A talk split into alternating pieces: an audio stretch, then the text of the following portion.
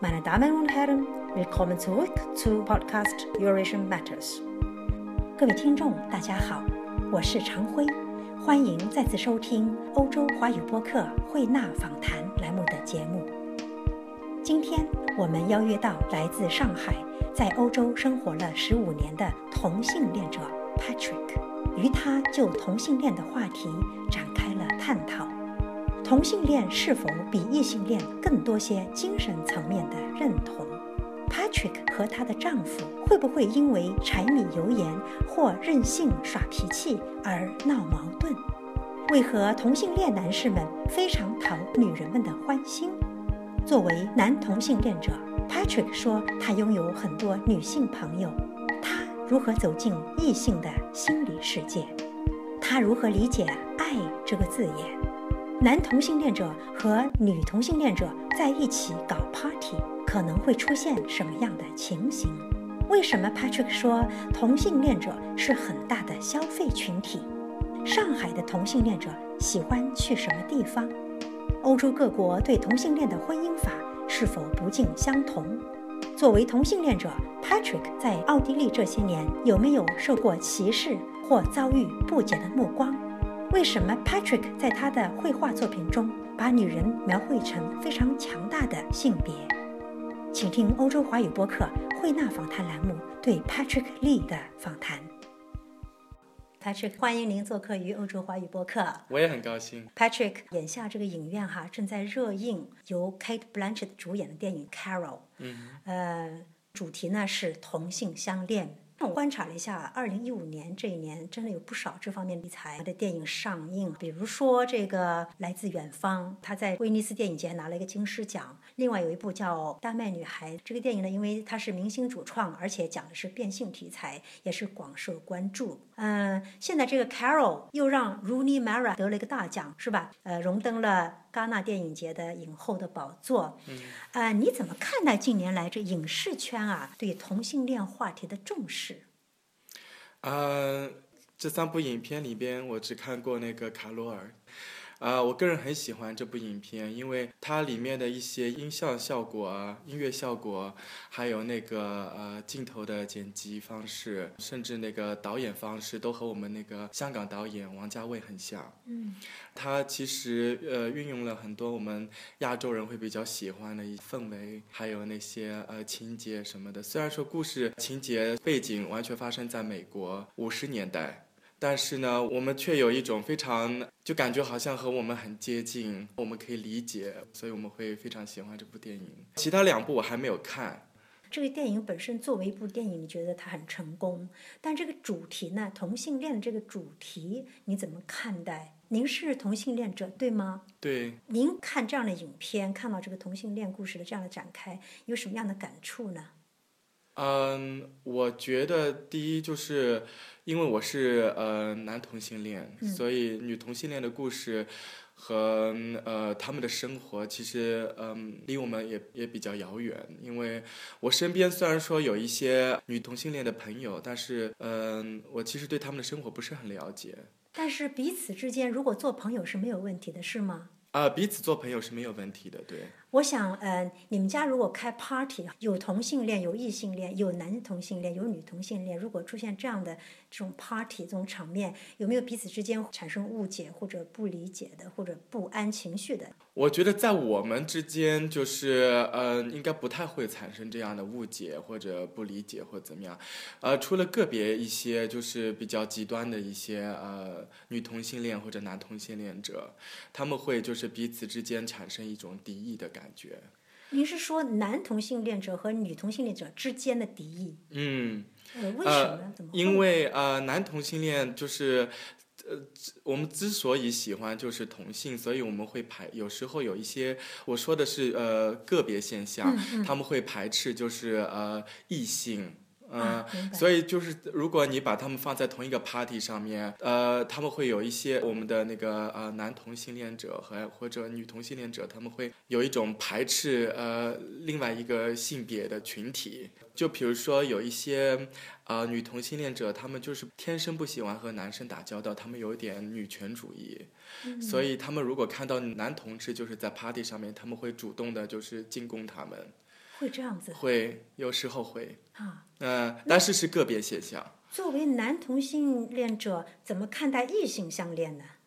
嗯，其实异性相恋就是就是我们就是没办法避免的。你如果走到街上，你可以到处看到的，或者你生活中间，还有我们生活的那个背景，因为我们都是由爸爸妈妈抚养长大的，所以呃，这个异性的相恋的过程，还有他们的呃背景，对我们来说大家都是很熟悉的，所以就是不奇怪了。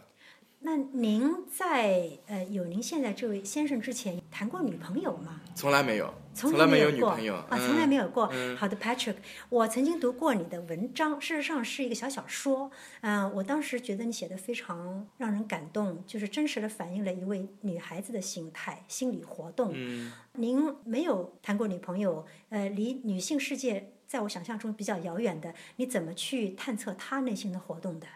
其实我离女性世界不是很遥远，因为我身边有很多女性朋友，然后呢，有可能因为我是同性恋，嗯、所以他们很喜欢和我交流，啊，他们很喜欢交心是吗？交心沟通，所以他们会有很多心里话告诉我。呃，因为我既是作家又是那个呃画家，嗯所以我就是非常喜欢观察我身边的人，还嗯有我我喜欢观察他们的那个呃性格，他们的那些举止言语。呃，像个闺蜜一样的去观察是吗？也不是，反正就是带有那种，嗯，用你的独特的方式去探测女性世界的奥秘，是这样吗？那么你的绘画中间是不是也会有这样的主题？对，呃，有时候我还会把就是对女性的那些加强她们的形象，加强她们的形象，怎么理解？嗯，就是把我心目中的那种强大的女性形象，呃，更加的就是描述出来。强大的女性形象，嗯，我还是没有完全理解为什么是强大的女性形象。呃，就比如说我的那些画中的女性，就是她们表达出，她们有一些，就比如说我的一些呃女性的朋友，她们呃跑过来看到我的画，然后她们会觉得我的画中的女女孩子特别的强大，特别的坚强，他们有一些呃女权主义的色彩。所以他们就会问，呃，你为什么画的女孩子就是是感觉这么厉害的？是，我也同样要呃问这个问题。然后我就是，所以我刚才就说了，就是我想要加强，就是嗯，或者赋予我的一些呃画中的女性更强大的力量。这个话题很有趣啊、因为哈，我们从传统观念上来讲的话，呃，同性相恋好像有一些离经叛道哈。有人说是男女之间有一种鸿沟，让大家彼此这种思维逻辑无法去接通。那么同性恋是否比异性恋更加讲求精神层面交流沟通呢？呃或呃者是能够更好的达到精神层面的一种沟通呢？呃，其实我觉得就是不管是同性还是异性，呃，他们的感情方面都是相通的，都是差不多的。啊嗯，但是呢，就是当然，因为性别的那个差异，就是丈夫和妻子之间，还有就是同性和伴侣之间的那个呃感情生活，肯定有或多或少的区别。嗯，我其实觉得，就是在异性之间，我们常常说，嗯。有更多的取决于金钱啊、地位啊这些，还有那些物质方面的那些嗯那些因素来决定，就是男女之间的感情生活、或者男女之间的那种呃他们关系的一种建立方式。嗯但是呢，在同性方面，他们呃这个呃同性恋社会构成，呃当然也有这样的呃现象，但是这个不是起着主流的，就是呃因素。是这样，嗯、就是说更多的讲求彼此的沟通，心灵上的呼应，是吗？嗯，是是是。啊，同性恋者、女士们，我不知道 Patrick 你知不知道，女士们跟呃男同性恋者如果有做朋友，都会异口同声的说呀，这些男士们真的非常非常聪明、善良，啊、灵巧，非常喜欢你们。为什么你们比普通的男性更加讨女人的喜欢呢？嗯，因为呃，第一就是我觉得，嗯，很多女性就是害怕和一些陌生的异性呃男性交往的话，他们会觉得就是嗯，他们会感到不不安全，因为他们会有一种防范的感觉。但是如果他们知道就是你是同性恋，他们会呃就会在和你交流的时候就没有那么多防范之心，然后他们就会呃可以和你很好的交心，跟你坐下来谈，不会有很多拘束的感觉。他们也可以找女性朋友啊，找闺蜜谈啊。为什么好像更愿意和这样的就是男同性恋者在一起交心呢？因为我觉得，如果和那个女性在一起的话，就是也女性一般的女性朋友，她们之间也会有一些，怎么说呢？就是有一些嗯。那种比较的感觉，嗯，然后女人和女人之间，就是有时候谈久了，他们就会因为都是同一种性别，所以他们会考虑，就是嗯，你讲的故事或者你讲的这个经历和我有没有关系，或者会不会在我的身上发生？嗯，所以对一些呃女性来说，她们会觉得这一方面也也会有一些呃防范之心。所以他们不想把就是所有的东西全部一下子全部讲出来，然后如果他们和异性讲，然后又知道这个异性朋友呢是同性恋，他们就就像呃打开的话匣子啊，就可以把自己所有的话掏出来。你有没有想过，女孩子们和呃男同性恋者在一起沟通的话，是不是还是有一种被吸引的那种东西在里头？就是一方面把你好像当个哥哥一样哈，或者是甚至像闺蜜一样的跟你讲心里话；另外一方面，正因为你是异性，对于他们来说还是有吸引力的。有没有想过他们会爱上你？我觉得爱其实是一个嗯，我们人与人之间，就是我们全世界人与人之间主要关系的一个纽带。不管是嗯怎么样的爱，是父母和呃子女之间的爱，还有就是呃夫妻之间的爱，还有同性之间的爱，这全是就是呃把人类结合在一起的一个纽带和桥梁。所以我觉得就是嗯一般的友情之间的爱也是非常非常重要的。呃，因为我们我们每个人都需要爱。但是我们回到这个话题，就是一些女性朋友她们。会不会爱上那个呃同性的朋友？我觉得这个其实也是一个非常有意思的话题。呃，我自己其实没有想过这个。你没有受过挑战？有没有这样的女孩子作为女性来追求你？我自己个人没有这个经验，没有呀，从来没有。他们还是很尊重你的性取向，对吗？不会说是。对对对，他们如果知道你是喜欢同性的话，他们不会对你有非分的要求，因为他们自己在跟你打交道的时候已经准备好了这一点。Patrick，能跟我们讲讲你的心路历程吗？你什么时候认识您现在的丈夫的？嗯。啊，我和我丈夫认识的，嗯，已经有那个十五年了。十五年了。嗯，当时是在上海认识，我当时在在国内就是上大学的时候，然后他得到奖奖学金到了中国，然后我们是在一个酒吧认识的。这样，好浪漫。啊，你是上海人哈？是上海人。嗯，我们一开始在上海住了两年，然后呢搬了两次家。我大学毕业之后。正好就是面临就是就是我想走向社会的时候，我就是嗯问自己是不是想要就是现在工作还是想继续呃就学，然后我想了一想，我当时是二十二岁。还年轻，呃，维也纳一直是我一个梦寐以求的地方，因为我很喜欢当地的就是艺术啊、文化。听说就是在认识我的那个丈夫之后呢，我得知他住在维也纳，是从奥地利来的，我就当时就对他来的背景就产生非常好的印象，就是很想在那边教学和生活。呃，就是因为这样子，呃，后来我们两年之后，我大学毕业呢之后呢，我们就搬到了维也纳。那么回想起来，一路走来都是十五年了。嗯，十五年。这么多年来，嗯，你们在一起生活，有没有像异性夫妻那样有一些什么柴米油盐的小矛盾啊，或者是谁闹点情绪呀、耍耍脾气呀，两人吵架，有没有这些？呃，其实时常发生的。就像就是说异性夫妻一样的，也会有家里面的婚姻中间的出现的这些。当然喽，就是因为呃，人和人之间，就是朋友和朋友再好的朋友在一起，他们也会有一些摩擦、一些矛盾，因为这是不能避免的。还有同事和同事之间，呃，我们就是活在一个社会中间，所以所有的那个呃摩擦呀、矛盾呀，都是都是正常的。是。所以。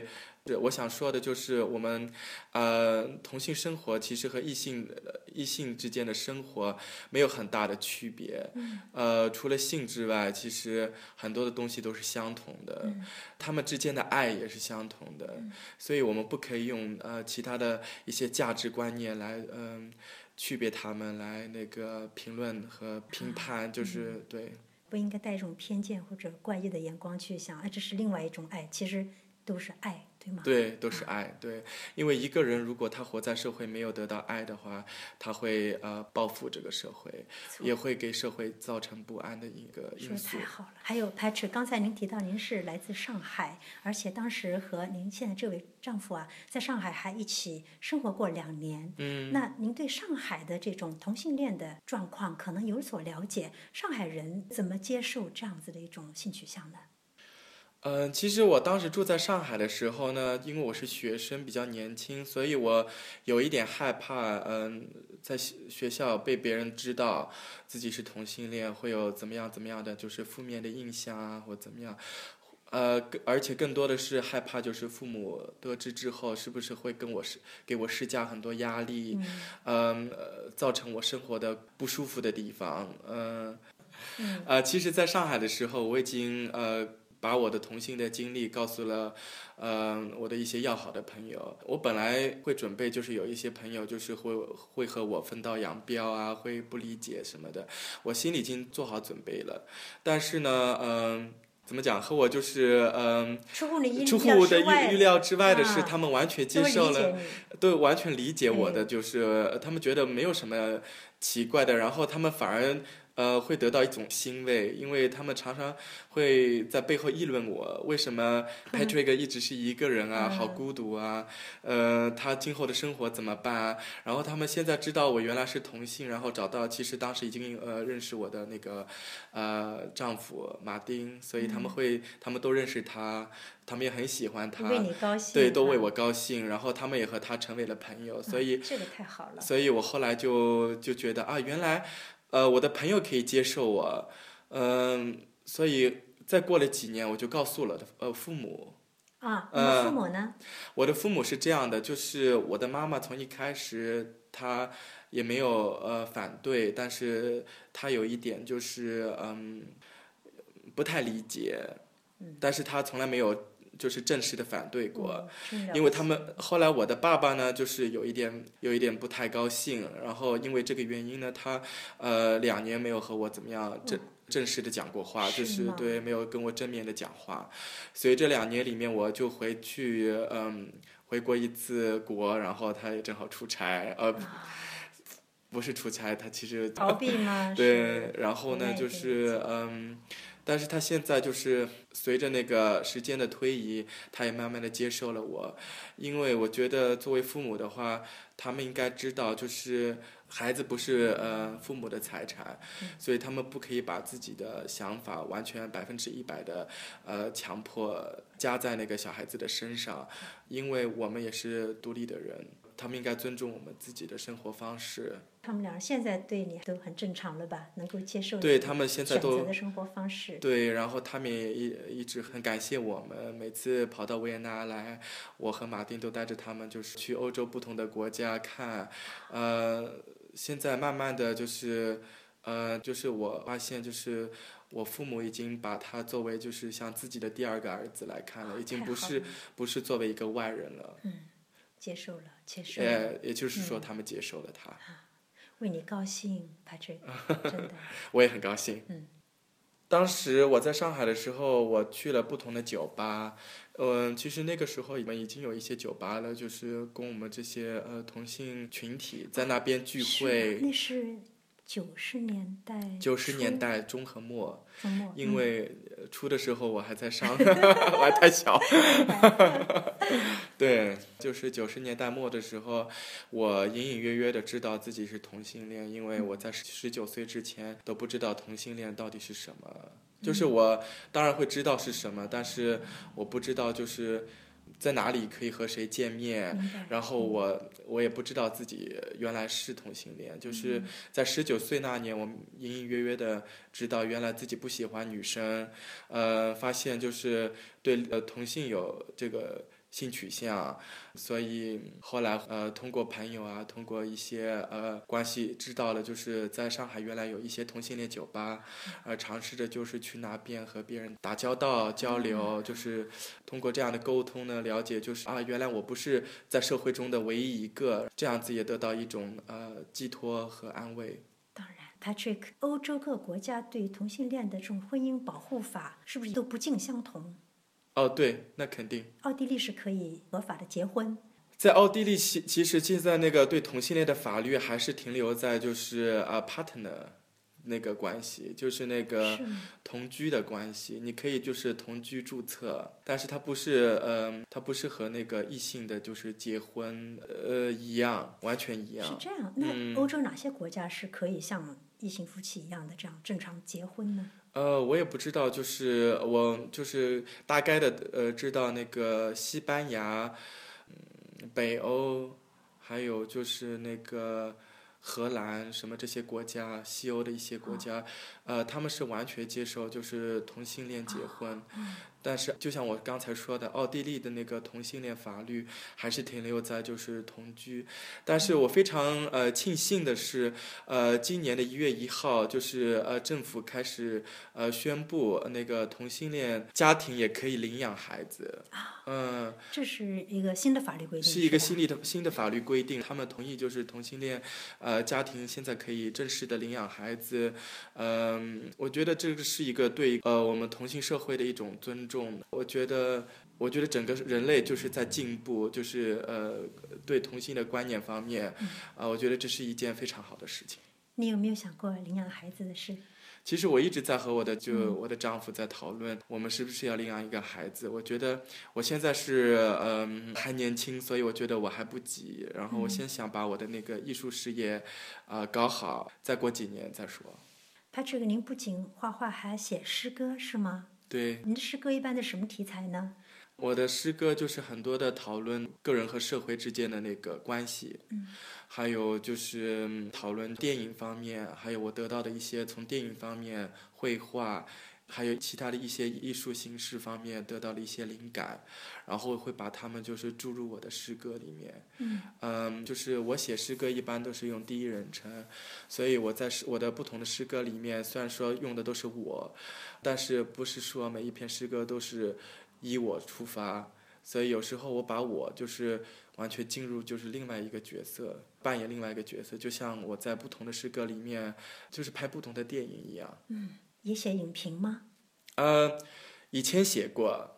但是从来没有发表。其实我个人非常喜欢电影，嗯，嗯，因为我喜欢电影的形式，我觉得我很喜欢讲故事，所以我因为看了很多电影，我经常把一些电影的那些剪辑方式啊，还有电影怎么样讲故事的一种方式引用到我的小说方面。是这样啊，小说还在继续创作吗？嗯，小说最近没有写，但是我一直在打算写一本新的小说。这个小说会跟同性恋的题材相关吗？对啊，我很想知道，在奥地利这个社会呀，他对同性恋者有没有一些歧视的东西？你个人有没有碰到过一些情况？呃，其实，在每个社会、每一个层次、每一个呃每一家公司或者我们接触的每个群体里面，都会有一些人，不是百分之一百的，就是支持我们，嗯，或者就是呃不理解。所以这个现象是是是普通的，呃，也是其实可以接受的。但是呢，我说的，但是这个不是一个理由，这些人就是可以反对我们，因为他们也应该试着就是理解我们，就是呃，因为我们所有的人不可以按照一个生活方式来进行，因为我们是不同的人。嗯，如果他们不喜欢我们，呃，他们也不一定要去反对我们。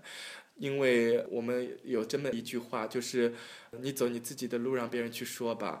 如果你知道就是有这么一群人就是反对你们的话，所以你就会自己变得更加坚强，因为你要自呃要学会自己爱自己，呃，因为如果你你被这些人打倒的话，他们就赢了。说得好。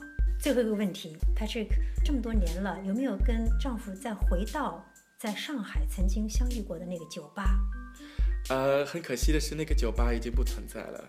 是这样。嗯。那上海现在有没有一些类似的给同性恋者设置的酒吧呢？我觉得这些给同性恋设置的酒吧是越来越多，不会越来越少。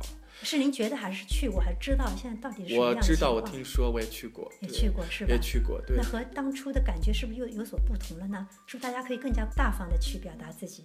其实我觉得就是，嗯，同性恋是一个比较温和的群体，他们不会对社会就是造成任何不安的因素，呃，因为他们，嗯，他们只只要达到自己的那些生活需求之呃之后呢，他们其实是一个非常强大的一个消费群体。现在我们通过不同的社会层面，还有不同的那个媒体得知，其实那些优秀的呃服装设计师啊，还有艺术家，他们都是同性恋，所以可以嗯。可以从中得知，就是，嗯，同性恋艺术家他们对社会带来的其实是很多积极的方面的积极的内容，嗯呃，所以嗯我觉得没有理由就是去排斥我们，没有任何理由嗯，没有任何理由，嗯对，是。因为呃，我们对那个社会其实带来很多新的灵感，很多财富，没错，而且是一个非常强大的消费群体。